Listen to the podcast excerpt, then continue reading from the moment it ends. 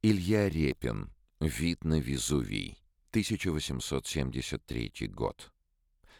Хотя главным местом проживания и работы в пенсионерской поездке для Репина стали Франция и Париж, в Италии восторг русского художника своей кипучестью жизни вызвал Неаполь.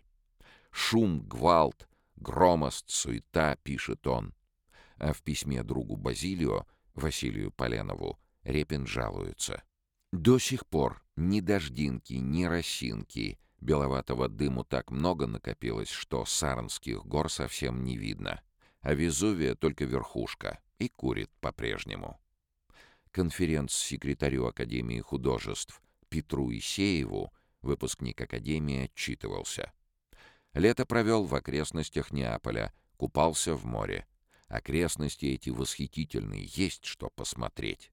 Идиллический Капри с голубым гротом, ужасный кратер Везувия, бесконечные дали на два залива из Сорента, Помпей, Геркуланума.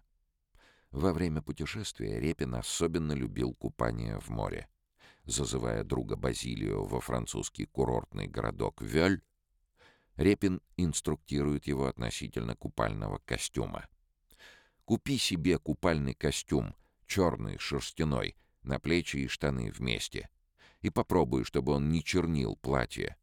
Здесь не принято купаться с неприкрытым телом, как в Италии.